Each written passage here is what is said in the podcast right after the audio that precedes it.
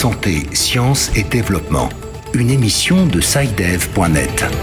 Bonjour, bienvenue dans cette 32e édition de Santé, Sciences et Développement, le magazine de SciDev.net consacré à la santé et à la science en Afrique. Au micro, Sylvie Acoussin. À la une cette semaine.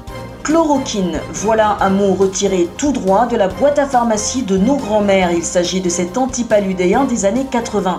Il a été remis au goût du jour à la faveur de la pandémie de coronavirus. Mais attention, l'OMS ne l'a pas encore homologué et les essais sur son efficacité se poursuivent. Au Nigeria, ce produit a provoqué en quelques jours une épidémie parallèle.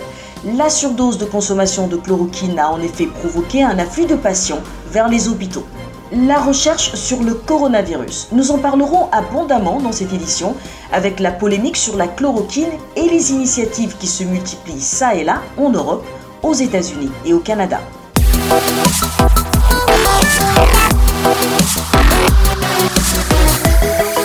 Au Nigeria, le gouvernement de l'État de Lagos demande à la population d'éviter d'utiliser de la chloroquine pour lutter contre le coronavirus.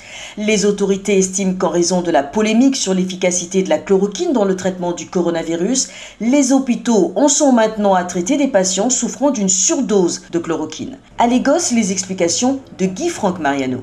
Pour lutter contre la propagation du coronavirus, plusieurs thérapies sont apparues sur les réseaux sociaux et dans le monde médical. Parmi elles, le traitement du COVID-19 à la chloroquine. En effet, depuis que le président américain a déclaré qu'on pouvait traiter le coronavirus avec de la chloroquine, les Nigériens, en particulier à Lagos, se sont rués dans les pharmacies pour s'en procurer. Résultat, 20 personnes ont été admises dans plusieurs centres de santé de la capitale pour avoir pris une overdose à la chloroquine. Ainsi, l'Agence fédérale de régulation et de certification des médicaments NAVDAC, qui a autorisé il y a quelques jours la production en masse de la chloroquine, est monté au créneau pour rectifier le tir. Selon le directeur général de l'agence, la chloroquine n'a pas été autorisé pour le traitement du Covid-19, mais pour des essais cliniques en vue de trouver un traitement au virus. Face à cette situation, le ministre de la Santé de l'État de Lagos, Akib Abayomi, est intervenu pour clarifier la situation. Nous n'avons aucune preuve que la chloroquine est un traitement efficace contre le virus, mais nous observons l'évolution des recherches dans le monde pour déterminer le traitement le plus efficace, a-t-il indiqué. En plus, la chloroquine a des effets secondaires et ne devrait pas être utilisée sans une prescription médicale. Enfin, il invite le public à ne pas céder à la panique et à attendre des instructions du ministère de la Santé dans l'utilisation de la chloroquine.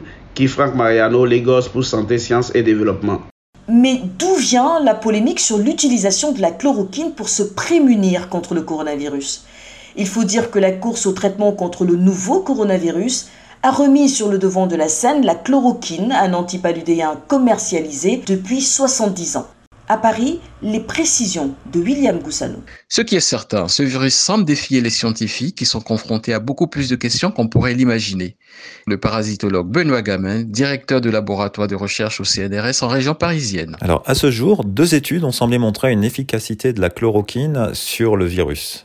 Alors, il y a une étude chinoise publiée en février sur plus de 100 patients qui a montré que la chloroquine diminuait la durée de la fièvre ainsi que la durée d'hospitalisation. Et plus récemment, en France, à Marseille, euh, sur 24 patients porteurs du virus, euh, six jours après le traitement, le virus avait disparu chez les trois quarts des personnes traitées. Alors ces, ces résultats sont bien évidemment encourageants, mais ces études ont porté sur un faible nombre de patients. Ce virus amène de nouvelles hypothèses aux chercheurs, d'autant plus que le professeur Didier Raoul de l'Institut hospitalo-universitaire de Marseille a annoncé des résultats préliminaires satisfaisants à l'aide d'un protocole à base de chloroquine.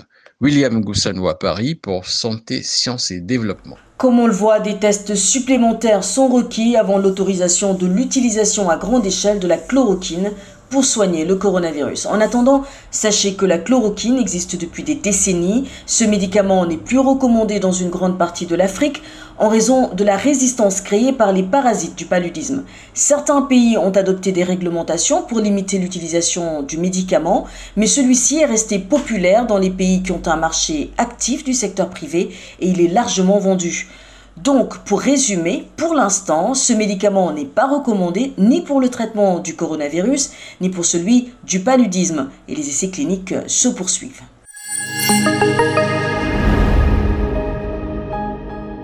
l'Afrique n'a pas les mêmes capacités que les pays industrialisés pour répondre à une vaste propagation du coronavirus.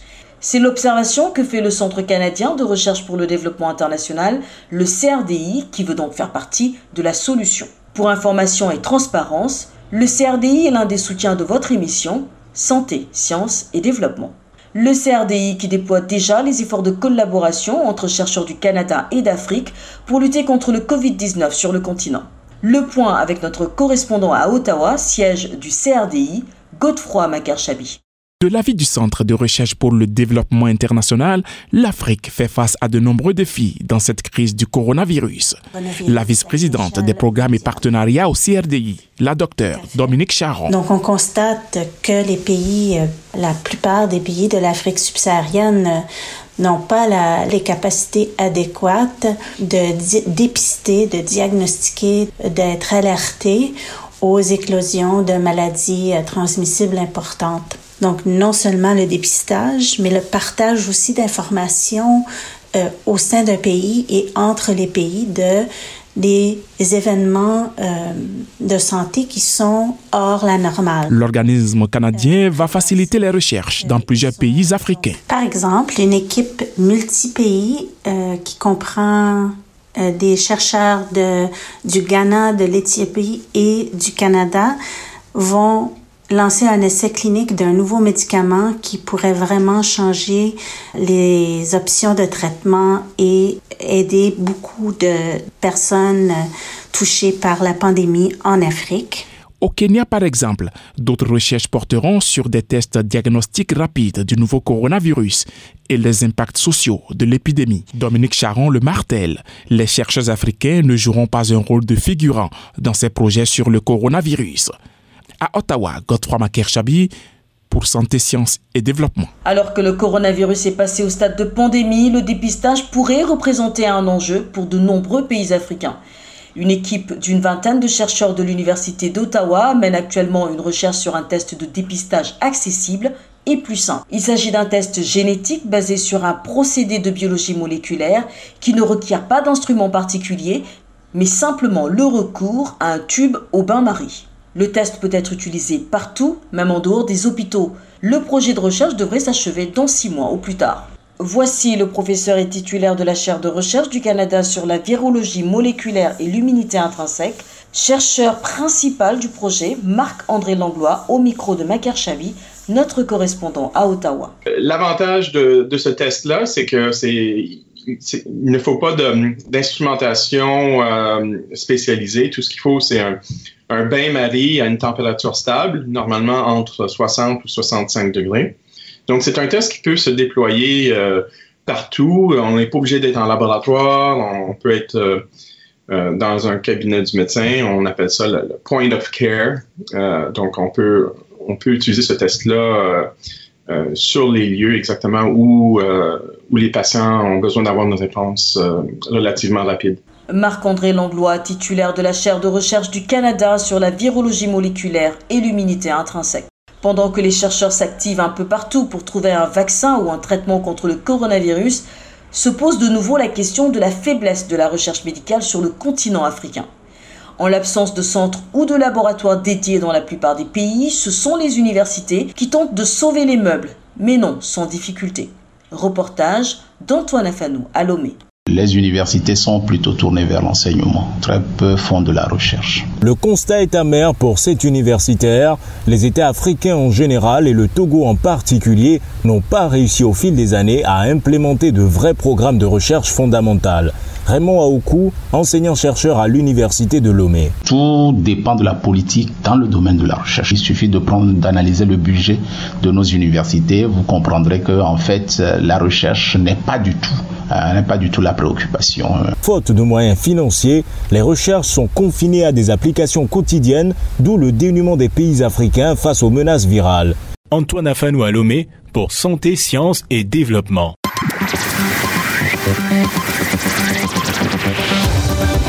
Quesaco, qu'est-ce que c'est? Vos questions à la rédaction, les réponses de nos experts. Voici le retour de Kezako. Nous allons prendre tout droit une question au Niger et y retrouver Balkis. Bonjour Saïdev, je me nomme Balkis Ali, étudiante à l'École nationale d'administration. Je viens d'apprendre que le Niger a enregistré un premier cas de Covid-19. Je voudrais savoir si le Niger a pris des dispositions pour lutter contre cette pandémie et qu'en est-il des personnes avec qui il a été en contact et enfin savoir s'il y a des nouvelles règles en vigueur pour lutter contre cette pandémie. Je vous remercie. Nous sommes donc à Niamey où nous retrouvons notre correspondant Imadou Amadou. Bonjour Imadou. Oui, bonjour Sylvie, euh, bonjour à tous. Alors Imadou, si vrai, le Niger a enregistré son premier cas de coronavirus la semaine dernière, on croyait le pays protégé par euh, la forte chaleur du désert. Le Niger vit au rythme de l'actualité autour de cette euh, maladie. Le gouvernement a même mis euh, en garde hein, tous ceux qui véhiculent des fausses informations sur le Covid-19 à travers les médias, les réseaux sociaux et autres canaux de communication. Donc, euh, parmi les autres mesures prises par le gouvernement figure aussi hein, la fermeture des aéroports internationaux de Niamey et de Zander pour une durée de deux semaines, sauf pour les vols domestiques, les cargos, les vols euh, sanitaires et militaires. La fermeture aussi des frontières terrestres, excepté le transport des marchandises, euh, la fermeture des lieux de loisirs, la fermeture des autogares et la suspension euh, des transports terrestres en commun pour une durée d'une semaine renouvelable pour revenir hein, au premier cas découvert ici, hein, Sylvie, pour répondre aux préoccupations des Nigériens et, comme d'ailleurs évoqué par l'auditrice de Niamey, euh, suivant les explications du ministre de la Santé publique, Dr Idi Iliassou euh, Il s'agit d'un cas confirmé.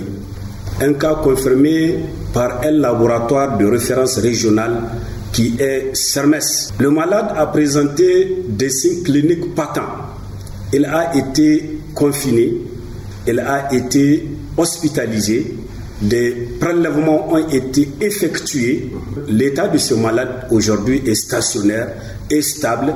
C'est un malade de 36 ans, un magasinier d'une compagnie de transport qui a eu comme itinéraire le Togo, le Ghana, Abidjan et Burkina Faso. Lui-même, il a constaté à travers les conseils qu'il a eu à recevoir pendant cette période, quand il y a la fièvre, il faut se présenter à un agent de santé. Il a présenté la fièvre et une angine. Il s'est présenté dans une clinique de la place et le médecin, après avoir relevé les signes, l'a référé. Il l'a référé. Nous l'avons hospitalisé. Nous avons effectué l'examen, trois examens de suite et tous les trois examens, j'ai les résultats avec moi, se sont avérés positifs. Merci infiniment Imadou. Je rappelle que vous étiez en ligne de Niamey au Niger. Nous accueillons à présent Bilal Taïro pour l'agenda scientifique. L'agenda. Bonjour Bilal. Bonjour Sylvie, c'est toujours un plaisir de vous retrouver en studio. Plaisir partagé Bilal. Alors, quels événements intéressants avons-nous au programme cette semaine? Nous irons tout d'abord à Abidjan pour assister à la troisième édition du Salon Africa Santé Expo et ce sera du 1er au 3 avril. Le salon est organisé en partenariat avec le ministère ivoirien de la Santé et de l'Hygiène publique et placé sous le thème Santé, beauté et bien-être, des solutions nouvelles adaptées à l'Afrique. Il verra la participation de plusieurs organisations opérant dans le domaine de la santé ainsi que de plusieurs industries pharmaceutiques. Et, il faut le mentionner, le salon sera couronné le 4 avril par la journée Africa Santé Action qui est en fait une journée de sensibilisation. En plus de ce salon, nous pouvons marquer à l'agenda cette semaine un événement qui se déroulera à Hammamet, en Tunisie. il s'agit du congrès francophone de pathologie infectieuse et de microbiologie clinique. C'est une initiative de la Société tunisienne de pathologie infectieuse et ce sera du 2 au 4 avril. Eh bien, merci Bilal. C'est avec vous que prend fin cette édition de Santé, Sciences et Développement. Rendez-vous est pris pour la semaine prochaine. En attendant, prenez soin de vous. Cette émission est disponible en sur le site. Cette émission a été réalisée sur financement du CRDI, le Centre de recherche pour le développement international, un organisme public canadien. Le CRDI investit dans le savoir, l'innovation et les solutions afin d'améliorer les conditions de vie dans les pays en développement.